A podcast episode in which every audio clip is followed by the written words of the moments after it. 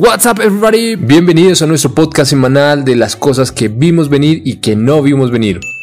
Empezamos en Colombia con la temporada de resultados y aunque compañías como Éxito y Cemex ya reportaron sus notas al cierre del segundo trimestre, la gran mayoría de compañías reportarán en las siguientes dos semanas. Tal y como lo esperábamos, los resultados de estas dos compañías salieron positivos en términos absolutos. En términos relativos, sencillamente el efecto base se apodera del movimiento, algo que también veremos en la mayoría de los nombres acá en Colombia. Por supuesto, la compañía más esperada para esta semana es Ecopetrol, que reportará al cierre el martes 3 de agosto y donde el mercado espera ingresos por el orden de los 18 billones de pesos, mientras en Alianza esperamos un resultado más cerca de los 19 billones de pesos, explicado principalmente por el viento a favor del petróleo en dólares con un precio promedio de Brent en 69 por barril, pero también, y hacemos mucho énfasis en esta, por el efecto cambiario, donde resaltamos que en 2021 alcanzamos el precio más alto en la historia del petróleo en pesos colombianos. Por su parte, la producción es el punto más sensible para esta compañía, con un volumen de 686 mil barriles por día, una variable que fue claramente afectada por las manifestaciones sociales en el mes de mayo y que la compañía ya venía reportando al mercado la evolución en esta variable. Con esto, la expectativa del mercado sobre las utilidades para el 2T21 de Ecopetrol es de 3.8 billones de pesos, en línea con lo que pensamos en Alianza. Por último, el mercado estará pendiente del reporte de caja, dado que con este dato se aumenta o se disminuye la probabilidad de que el negocio de ISA se pueda hacer sin pensar en la emisión, que ahora para nosotros, para Alianza, es el escenario básico. Empezamos la semana con una de las noticias que veíamos venir, la tasa de desempleo para el mes de junio en Colombia. Todo con lo revelado por el DANE, la tasa se ubicó en 14.4% para el mes de junio, recuperándose frente al 15.6% que se había registrado en el mes de mayo, mientras que en su serie desestacionalizada se ubicó en 15.1% frente al 15.2% que se había registrado el mes anterior. Si bien resulta positivo que el número de ocupados en Colombia aumentó en casi 400.000 personas durante el mes de junio, también vale la pena destacar que los inactivos aumentaron en casi 200.000 personas con lo cual los avances en el mercado laboral parecen ser mínimos y la tasa de desempleo se mantiene pegada al 14%, a pesar de que las expectativas de crecimiento económico siguen aumentando. Una tendencia que no es exclusiva de Colombia, pues en varios países de la región e incluso en el mismo Estados Unidos, las cifras de crecimiento siguen aumentando mientras que el empleo parece aplanarse.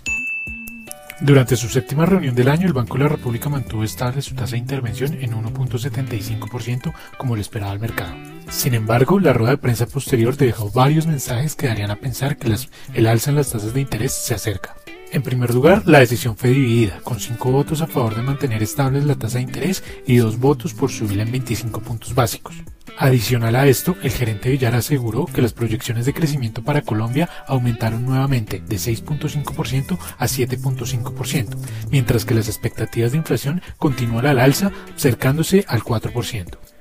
De hecho, en palabras del propio gerente Villar, la Junta del Banco de la República considera que se está cerrando el espacio para mantener el actual estímulo monetario, en lo que se debe considerar el mensaje más hawkish que se ha dado por parte de la Junta en un buen tiempo.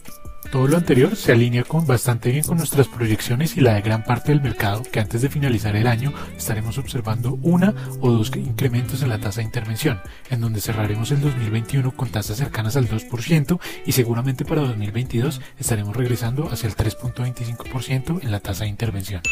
Una de las noticias que no vimos venir la semana pasada y probablemente el, el evento más importante por lo que resta del año a nivel internacional fue la combinación de la reunión de la Reserva Federal de los Estados Unidos el miércoles y el dato del PIB de los Estados Unidos el jueves en la mañana. En general la combinación fue positiva para el mercado. En realidad acuérdense eh, que los mercados este año, en el 2021, como fueron rescatados en el 2020, en el 2021, tienen miedo que las ayudas se vayan. Entonces, por un lado, pues la Fed simplemente cuenta la historia de las ayudas y por otro lado el PIB le dice a uno qué tan rápido tienen que retirarse esas ayudas. Por el lado de la Fed, de todo, aunque el mensaje sigue siendo pues que el camino es en algún momento de este año, mucha gente, pues todo el mundo tiene el consenso que en agosto en Jackson Hole, en la reunión de Jackson Hole donde normalmente se hacen anuncios importantes de política monetaria o en la reunión de la Reserva Federal de septiembre, que son los próximos dos momentos en que la Fed va a hablar, es cuando se va a dar el anuncio eh, de lo que se conoce como el tapering, para los que no están muy involucrados con el tema Tapering es simplemente comprar menos bonos los que han estado comprando desde el año pasado. El año pasado están comprando 120 billones mensuales. La idea es que en algún momento, agosto y septiembre, la, la Fed diga, vean, no vamos a comprar 120, vamos a comprar 10 billones menos cada mes de aquí en adelante a partir del 2022 y así es que vamos a dejar de comprar bonos. Ningún punto ese anuncio se debe dar.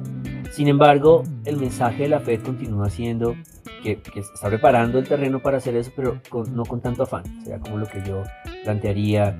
El virus se nombra una vez en todo el comunicado. Eh, básicamente, si, si, la Fed quisiera encontrar una excusa para no hacer tapering, pues tiene el tema del, Delta y toda esta historia.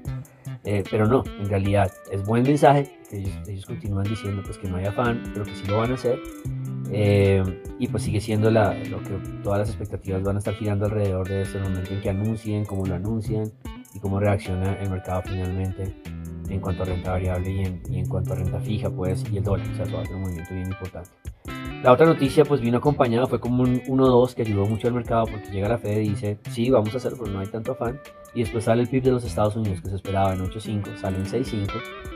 Bueno, por supuesto, pero no tan bueno como se, se esperaba. Y pues plantea un poco que eso ayuda a que la Fed se la tome con más calma, que básicamente no tiene un impulso de crecimiento tan agresivo como se estaba imaginando. Ambas noticias hicieron que el dólar cayera miércoles y jueves eh, y, fue parte del motor de la devuelta del dólar en Colombia, que fue cerca de 90 pesos en un par de días.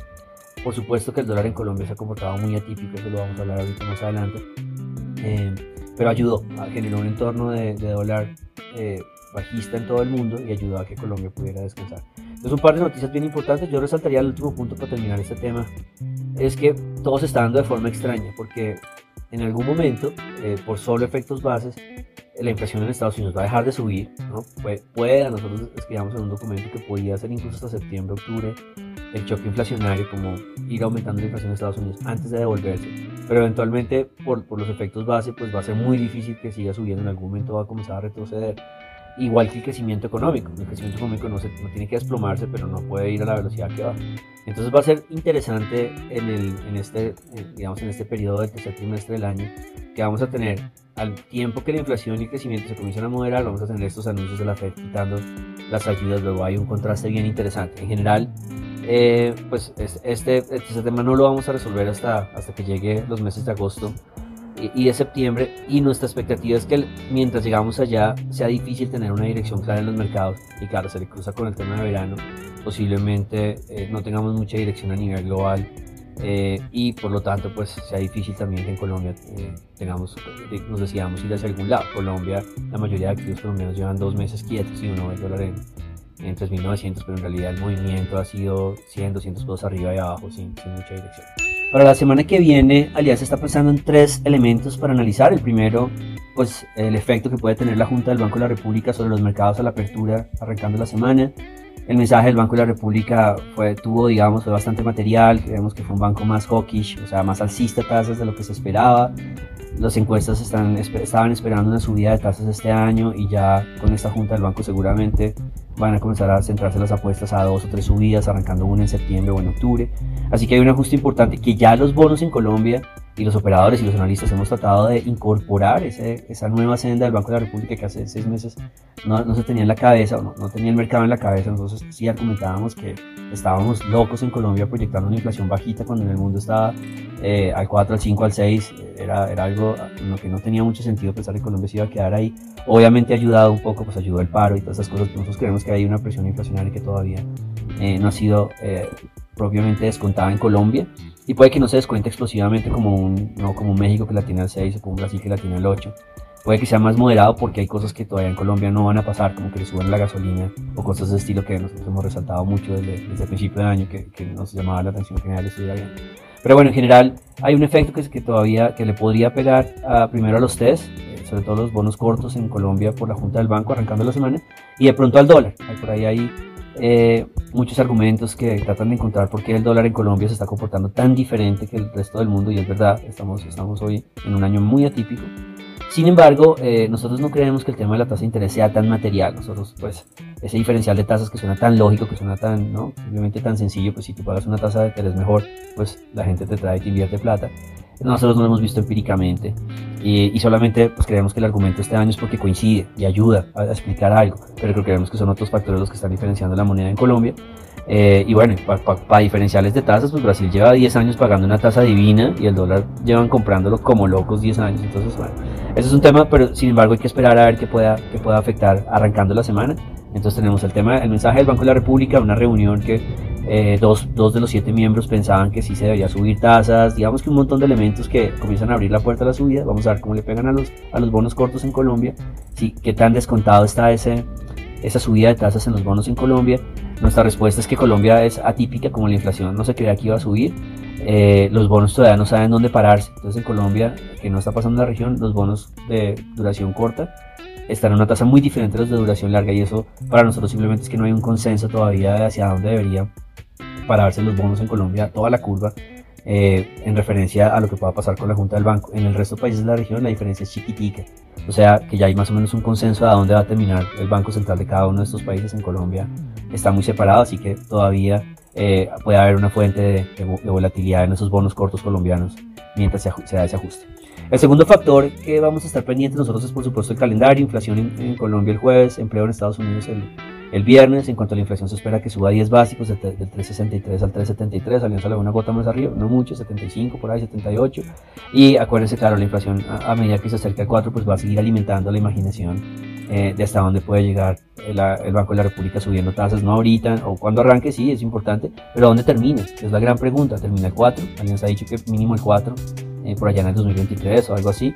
Eh, o termina el 5, es, que es una, digamos, una subida de tasa súper normal, que yo no sé por qué los analistas se, les metió en la cabeza a principio de año que ya Colombia no iba a ser normal y de aquí en adelante ya no iba a haber ningún ciclo normal.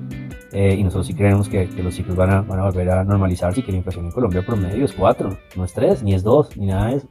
Entonces, bueno, hay, hay un, un, tema importante y la inflación va a ayudar como a, a, ir corroborando esta idea. Por supuesto, Alianza piensa que la inflación no va, no, no va a explotar, no va a ser tan explosiva como, bueno, insistir, como México que la tiene al 6 o Brasil al 8 eh, sino que va a ir subiendo de forma sostenida y que puede en algún punto estar al 4 o 4 y medio comenzando el próximo año, así que todavía va a haber ruido alrededor de, del tema de tasas. Y el empleo en Estados Unidos, por supuesto, el dato más importante a nivel mensual, lo único que voy a resaltar de esto es el mercado no quiere que salga muy bueno, el mercado no quiere tener la pesadilla de que la Fed anuncia antes el retiro de ayudas, así que lo vimos con el PIB de la semana pasada, me gusta que salga bien, pero no excelente.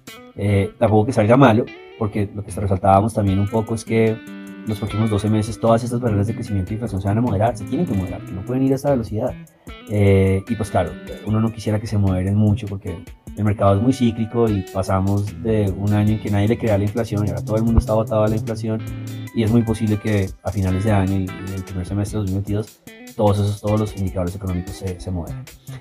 Y el tercer factor que nos deja pensando un poco ya más de mercado es la forma en que Colombia ha estado abordando todo este, este digamos, todos esos movimientos de afuera en este momento la preocupación para los activos colombianos es el dólar, no es más. Es, cuando deja de subir el dólar, en el momento que el dólar deje de subir o comience a bajar, las acciones se pueden liberar y, tocan piso y en el momento que el dólar deje de subir también hay un ruido ahí en el mercado de test que se sintió la semana pasada. Entonces, siempre el dólar es importante, pero creemos que ahorita es más importante los niveles en que nos encontramos. Así que es el foco y la, semana pasada fue muy raro. El dólar se subió nueve sesiones seguidas, incluyendo la semana antepasada eh, de las nueve la mitad fue sin mucho sentido, no, encontramos nosotros la, razón y eso no es que uno dirá, pues en cualquier momento puede pasar eso y no es la verdad. Eh, es muy raro estos episodios yo no, yo no contaría ni siquiera uno al año que yo sienta que no hay ningún factor que, que, te explique un movimiento.